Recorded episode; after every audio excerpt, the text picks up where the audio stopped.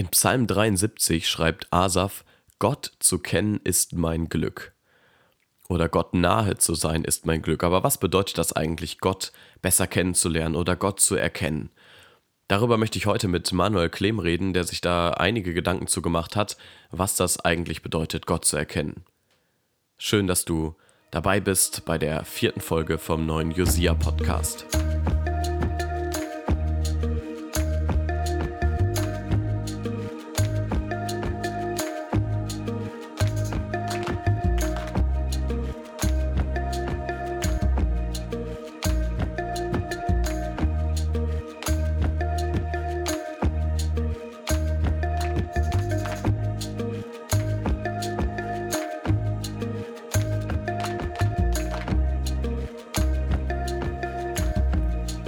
Hi Manuel. Ähm, als ich dich gefragt habe, was du gerne in diesem Podcast den Jugendlichen oder den Menschen, die zuhören, mitgeben möchtest, hast du mir gesagt, ich möchte mein Herzensthema mitgeben. Und das Herzensthema, das du hast, ist Gott erkennen. Gott zu erkennen ist das Höchste, das der Mensch tun sollte. Wie bist du auf das Thema gekommen? Warum beschäftigt dich das und ähm, warum genau dieses Thema? Ja, wie bin ich drauf gekommen? Also mein Thema Gott erkennen ist mir so hängen geblieben, als ich ein Zitat gelesen habe von John Wesley.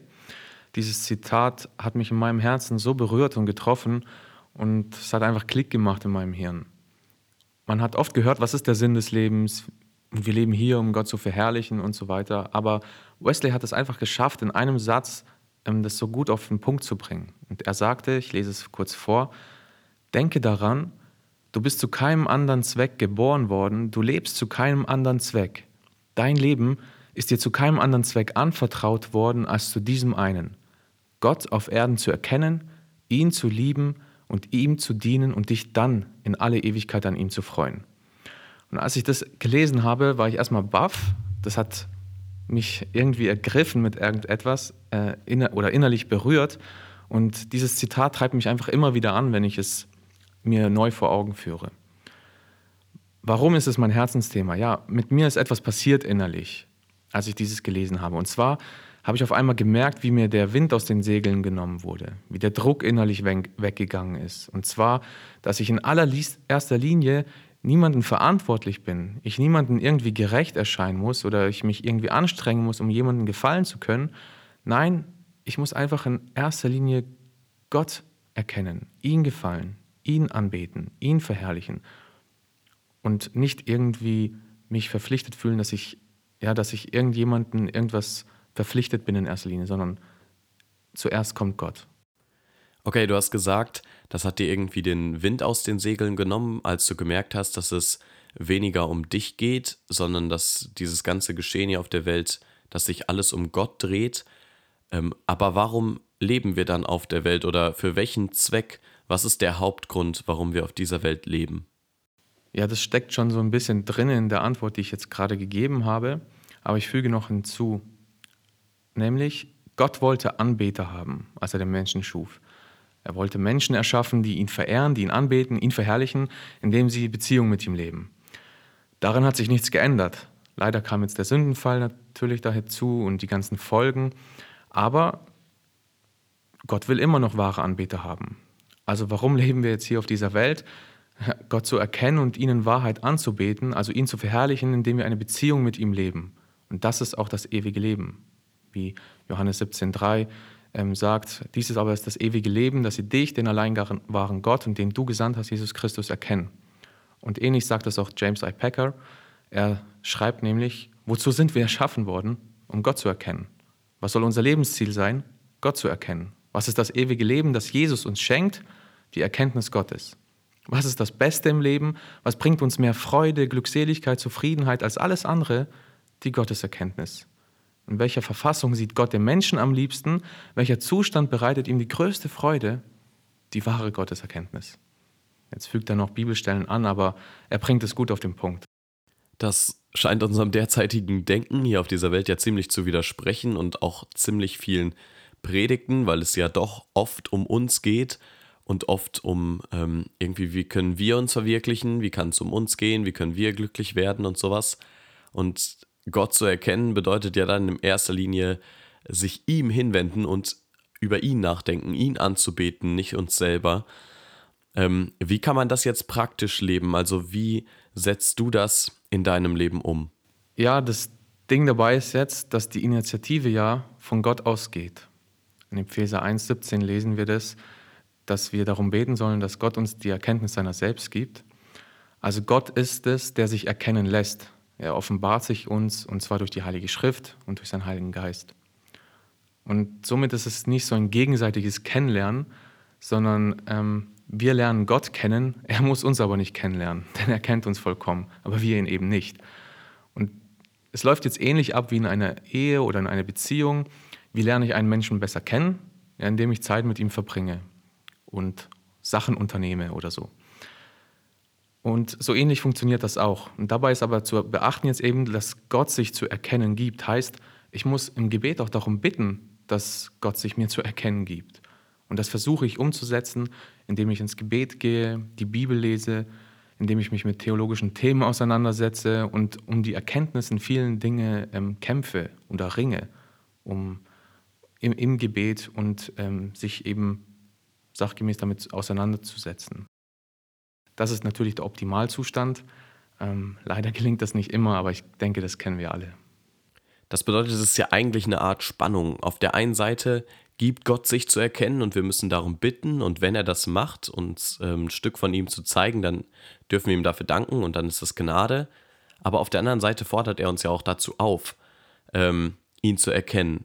Also es ist unser Glück, ihn zu erkennen und wir dürfen es tun, indem wir, wie du gesagt hast, ähm, Bibel lesen, beten, ähm, uns mit Sachen auseinandersetzen, ihn erforschen, Predigten hören, was auch immer.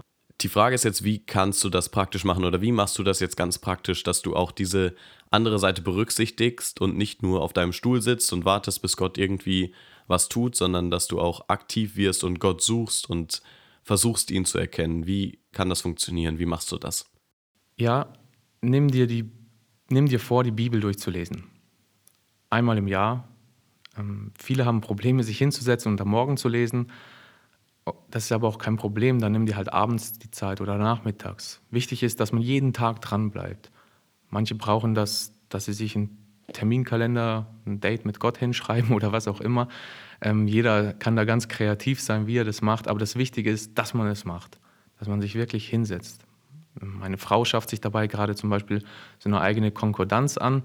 Sie ähm, schreibt sich beim Lesen Eigenschaften Gottes heraus und hat dann so ein kleines Büchlein, wo sie nachschlagen kann nach den Eigenschaften Gottes. Ich selbst markiere es mir einfach in meiner Bibel durch. Aber das Wichtige ist, dass man es macht. Jeden Tag sich einfach die Zeit zu nehmen. Ähm, zweitens noch, beschäftige dich mit theologischen Themen. Gib dich nicht zufrieden mit dem, was du bisher über Gott weißt, sondern verlang nach mehr. Studiere seine Eigenschaften. Ja, Theologie ist ja nichts anderes als die Lehre über Gott. Und von dem her macht das ziemlich Sinn, wenn wir uns damit beschäftigen. Und man kann sich, man muss sich jetzt nicht gleich eine ganze Dogmatik kaufen oder sowas. Es gibt auch viele Artikel, die man einfach mal durchlesen kann oder Seminare besuchen, Konferenzen besuchen, ähm, vielleicht mal ein Jahr, äh, ein Jahr pausieren und eine Bibelschule besuchen, um da mal intensiv die Bibel zu studieren. Aber das ist wichtig, denn Theologie fordert uns wirklich heraus und hier muss man dann in vielen Dingen einfach um Antwort beten, ringen und kämpfen. Und das kann manchmal echt frustrierend, frustrierend sein, aber auf der anderen Seite macht es echt Freude, wenn man, wenn man es dann irgendwie geschnallt hat, wie Gott tickt. so in der Art. Und der dritte Punkt noch, vage Schritte im Glauben. Komm aus deiner Komfortzone heraus und probier Dinge aus. Das muss nicht gleich ein Auslandsjahr irgendwo sein, und, aber es können auch mal so kurze Missionseinsätze sein, ja, je nachdem, was man auf dem Herzen hat. Es können kleine Schritte auch sein. Man muss sich aber ein bisschen aus dieser Sicherheitszone herausbewegen, in der wir uns hier in Deutschland so stark befinden und einfach was wagen. Für manche ist es ein großer Schritt im Glauben, seine Playstation zu verkaufen, weil man erkannt hat, okay, ich komme nicht im Glauben vorwärts. Und zu erkennen, ey, das hält mich wirklich ab ich, und jetzt trenne ich mich halt davon. Und dann so weit zu gehen, dass man es auch wirklich entfernt oder das Handy entfernt, YouTube entfernt oder sonstiges, ja. Und dann wiederum kann man auch mal mit, mit komplett fremden Leuten ins Gespräch kommen, um, um Schritte im Glauben zu wagen. Einen Obdachlosen einen Kaffee anbieten oder was zu essen holen. ehrenamtlich irgendwo mitarbeiten, nicht nur in der Gemeinde, sondern einfach irgendwo, um Menschen zu helfen. Ja, einfach aus seiner Komfortzone herauszukommen, in der wir uns immer befinden, in unserer Familie oder wo auch immer, und was zu wagen, was auszuprobieren, was Neues. Und denn durch die Erfahrung werden wir auch Gott kennenlernen, wie er, ja, wir werden sein Handeln sehen, wenn wir zurückschauen, seine Bewahrung, seine Gnade, Treue, seine Fürsorge und dass seine Verheißungen uns wahr sind. Ja, das stimmt. Seine Verheißungen an uns sind wahr und das ist richtig cool. Ähm, ihm gebührt alle Ehre, alles Erkennen, was wir auf dieser Erde tun, sollte eigentlich sich darum drehen, ihn besser zu verstehen, ihn besser kennenzulernen, seine Eigenschaften zu verstehen und ihn irgendwie mehr im Blick zu haben. Und ich freue mich, dass du uns das heute so mitgeben konntest, Manuel. Danke, dass du da warst. Ähm, vielen, vielen Dank. Echt. Und ich glaube, das ist so die Grundlage von allem, was in unserem Leben stattfindet. Egal, ob es irgendwelche Beziehungen sind, ob es unser Job ist, ob es die Wahl ist, wo ich arbeite, wo ich lebe, ähm, was ich mache mit meinen Kindern, wie ich sie erziehe. Es hängt alles davon ab, von diesem einen Gott zu erkennen. Das ist der Grundstein, das ist das Erste, was wir machen sollten, das, was wir weitergeben sollten, warum wir überhaupt leben. Und deswegen finde ich es so mega wichtig, sich damit zu beschäftigen. Und ich hoffe, dass du, der du zugehört hast, auch etwas mitnehmen konntest von heute und deinen Blick mehr darauf ausrichten kannst, weniger dich selbst zu verwirklichen, ähm, dich um dich selber zu drehen, sondern dich um Gott zu drehen, weil ihm alle Ehre gebührt, weil er dich gemacht hat und weil sein Ziel mit dir ist, dass du ihn mehr erkennst. Und deswegen solltest du heute anfangen, dich auf ihn auszurichten. Richtig cool, dass du dabei warst beim heutigen Josia Podcast. Wenn du mehr über Josia wissen willst und wer wir sind, was wir so machen, dann schau doch einfach mal auf unserer Website vorbei. Die Website findest du unter www.josia.org. Tschüss und bis zum nächsten Mal.